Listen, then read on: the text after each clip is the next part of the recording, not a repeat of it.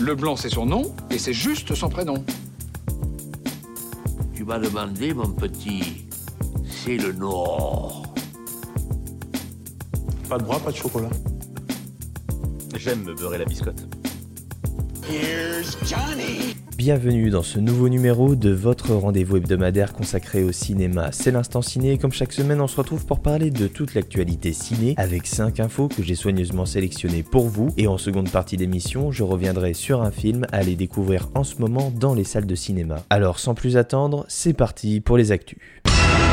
Notre première info nous est rapportée par Deadline. Le site américain nous dit que l'acteur Peter Dinklage, que l'on a pu voir entre autres dans la série Game of Thrones ou encore dans le film X-Men Days of Future Past, eh bien rejoint le casting du préquel de la saga Hunger Games.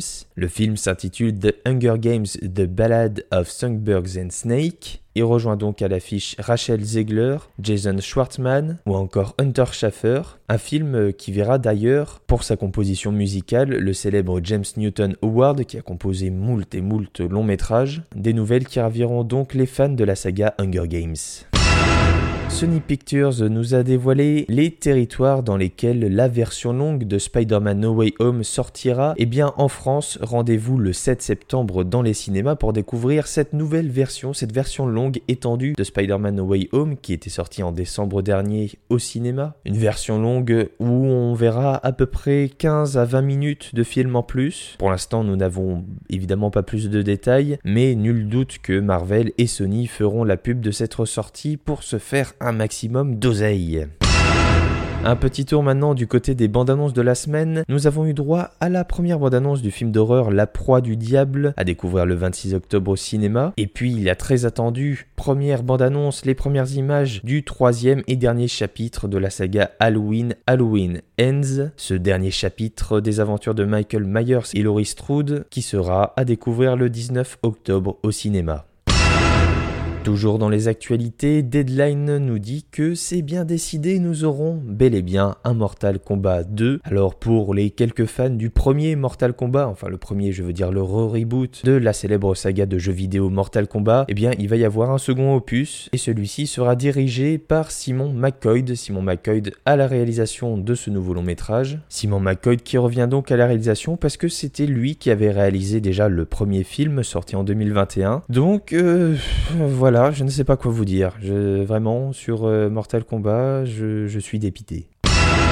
Allez, pour se redonner du baume au cœur, sachez que la San Diego Comic Con va se dérouler dans quelques jours aux États-Unis, donc dans la ville de San Diego, en Californie. Si vous ne connaissez pas la Comic Con de San Diego, c'est l'événement de toute la culture geek du monde entier et particulièrement du cinéma puisque à la Comic Con il y a eu des films qui ont été révélés, des projets, des panels d'acteurs et de réalisateurs et de personnalités célèbres du monde du cinéma et plus particulièrement du cinéma geek, du cinéma super-héroïque. Donc autant vous dire que ça m'intéresse énormément. Et eh bien vous pourrez suivre toutes les news de la San Diego Comic Con cette année sur Twitter, at 86 je mets le lien comme d'hab dans la description. Et on sait déjà pas mal de choses. Il y a déjà eu des révélations concernant le prochain film Donjons et Dragons, un film adapté du célèbre jeu de plateau, le célèbre jeu de société même. On retrouvera au casting entre autres Hugh Grant, Michel Rodriguez ou encore Chris Pine. Des affiches personnages ont été révélées ainsi que quelques premiers visuels et une affiche teaser. Nous aurons également droit à une apparition de Henry Cavill qui nous donnera des nouvelles concernant son futur en Superman ou plutôt y aura-t-il un futur Superman avec Henry Cavill la question se pose puisque l'acteur qui campe le personnage depuis Man of Steel et Batman v Superman n'est pas revenu dans son costume de Superman depuis la Justice League. Donc est-ce que Henry Cavill est toujours Superman et est-ce qu'il y a un avenir pour lui? Eh bien apparemment, on saura tout ça à la San Diego Comic Con qui vient tout juste de débuter. C'est maintenant l'heure du film de la semaine et cette semaine j'ai envie de vous parler d'un film français. C'est le nouveau film de Pierre Salvadori qu'on attendait avec impatience pour tous les fans de En Liberté comme moi et il nous revient cette année avec un film intitulé La Petite Bande. La petite bande. Plus que d'être grand ou fort, plus que d'avoir des super pouvoirs, moi ce que j'ai toujours voulu, c'est faire partie d'une bande. Samy et moi on va foutre le feu à l'usine Chambon. Il faut quelqu'un qui ait pas de copain du tout. Que personne n'aime.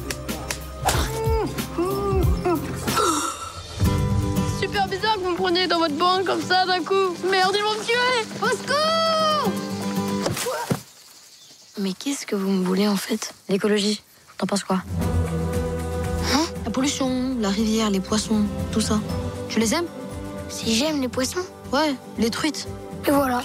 C'est comme ça que je suis entré dans la bande.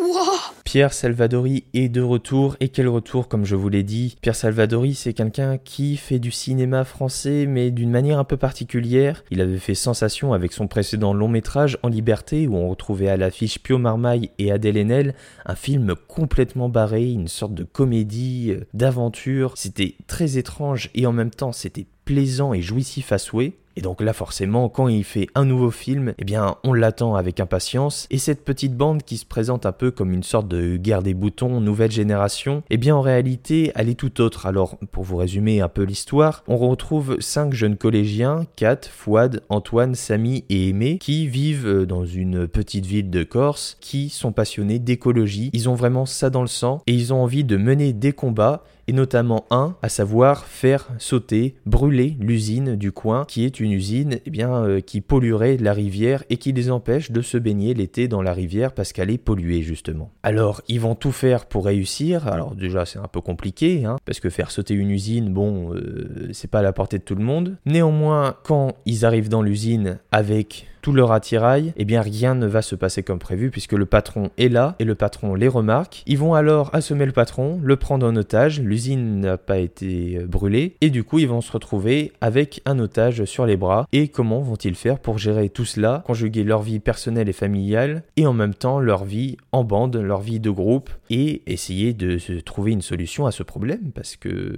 parce qu'ils ont capturé un être humain. Alors vous voyez déjà que le pitch est pas commun. Je vous cache pas que j'y allais un peu à, re- à reculons quand j'ai été voir la petite bande parce que je savais vraiment pas à quoi m'attendre. J'avais extrêmement peur d'être déçu et en même temps j'en attendais pas grand chose non plus. Et dès le début du film j'ai été pris dans cet univers dans ce que me racontait Pierre Salvadori. Il faut savoir que ça va à 1000 à l'heure. On n'a pas le temps de se reposer. Le film dure un peu moins de deux heures mais il y a, a aucun moment où on a le temps de souffler j'ai envie de dire, parce que c'est frénétique. On suit tous ces enfants qui sont d'une énergie folle, dans la mise en scène, dans les décors, la musique et l'action qui nous est racontée à l'écran. On n'a vraiment pas le temps de s'ennuyer, c'est vraiment un coup de cœur, le coup de cœur de l'été je pense, parce que c'est un film sincère, un film généreux, un film ambitieux. Ce qui m'a marqué le plus, c'est l'écriture de Pierre Salvadori, parce qu'il réalise, mais c'est également lui qui est au scénario. Alors il est euh, accompagné d'un co-auteur, je vais le, le citer, Benoît Graffin, et j'ai été vraiment touché et choqué par la sincérité du scénario et particulièrement de l'écriture des personnages. Alors l'écriture des personnages, mais aussi l'écriture des dialogues. Il y a quelque chose de très risqué quand on écrit pour des enfants et quand on fait parler des enfants, c'est que ça sonne faux. Les enfants, ils ont une manière très particulière de parler, d'interagir entre eux, et c'est très compliqué pour un adulte de trouver le bon ton d'écrire et que ça sonne juste dans la bouche des acteurs qui jouent les enfants. Alors certains s'y sont essayés et certains ont échoué, même récemment, je pense notamment à Luc Besson et son Arthur Malédiction, qui est une hérésie complète, un accident industriel complet. Et si vous voulez voir les deux opposés, eh bien d'un côté on a Arthur Malédiction et de l'autre on a la petite bande. Et Pierre Salvadori arrive à 100%, à 2000% même, à faire interagir ces personnages et leur insuffler des dialogues sincères et en même temps ça reste des enfants donc il faut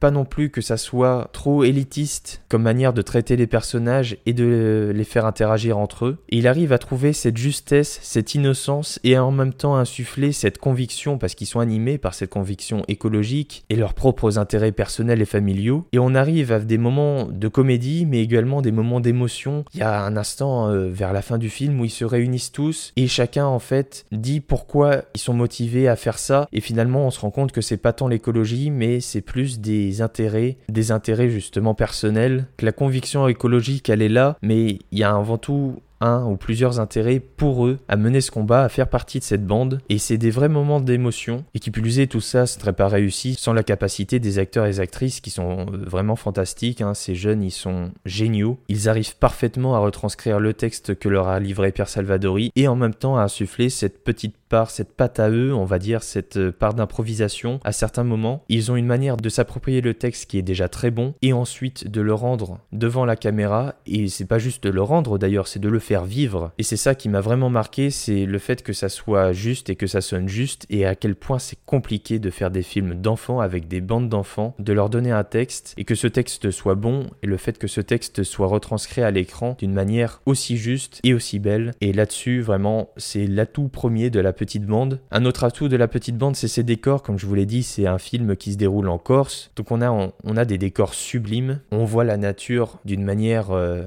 vraiment qui est magnifiée par le metteur en scène. Et en parallèle, on a cette usine en plein milieu de cette nature foisonnante qui est une usine, euh, alors je pense qu'elle a été faite pour une partie en tout cas, si, ce n'est pas complètement en effet numérique, parce qu'elle fait vraiment crasseuse, elle fait vraiment laide, elle fait vraiment tâche en fait dans ce décor 100% naturel. Et puis au-delà de ça, il y a des idées de mise en scène. Il aurait pu faire les choses extrêmement simples, mais il choisit justement d'aller vers là où c'est plus compliqué, dans ses positionnements de caméra, dans ses mouvements, dans ses choix. Il insuffle une véritable vie, un véritable corps à son histoire et à la façon dont il la raconte à travers sa mise en scène. Et c'est pour ça qu'on adore Pierre Salvadori aussi, c'est parce que c'est quelqu'un qui aime expérimenter des choses qu'on ne voit pas habituellement dans le cinéma français. Donc pour cela, bravo à lui. Et puis voilà, pour finir, bravo à Pierre Salvadori, bravo à toutes les équipes, à toutes les personnes qui ont fait ce film, qui ont construit, qui ont cuisiné cette histoire et qui ont su la magnifier pour en faire un film de cinéma pertinent, intéressant, jouissif, drôle, émouvant. S'il y avait un film à recommander cet été, je pense que c'est celui-ci. En tout cas, La Petite Bande, c'est mon coup de cœur de l'été. L'été n'est pas terminé, hein, mais j'ai le pressentiment que c'est le film qui va marquer cette période. Et c'est pour cela que je vous encourage vivement à aller découvrir La Petite Bande si vous voulez passer un bon moment, si vous voulez plonger dans une histoire intéressante et vraiment belle. Alors allez découvrir La Petite Bande dès maintenant au cinéma.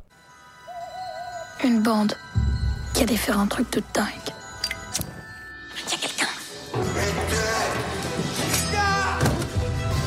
Peut le laisser ici, attaché comme ça. Mais il lui faut un pyjama ou je sais pas moi. 50 euros chacun pour ma libération Je suis tellement contente qu'il ait enfin trouvé des copains gentils et un peu équilibrés. Les enfants, qu'est-ce que vous allez me faire? Désolé. Regarde-moi ces petits anges. Oh merde.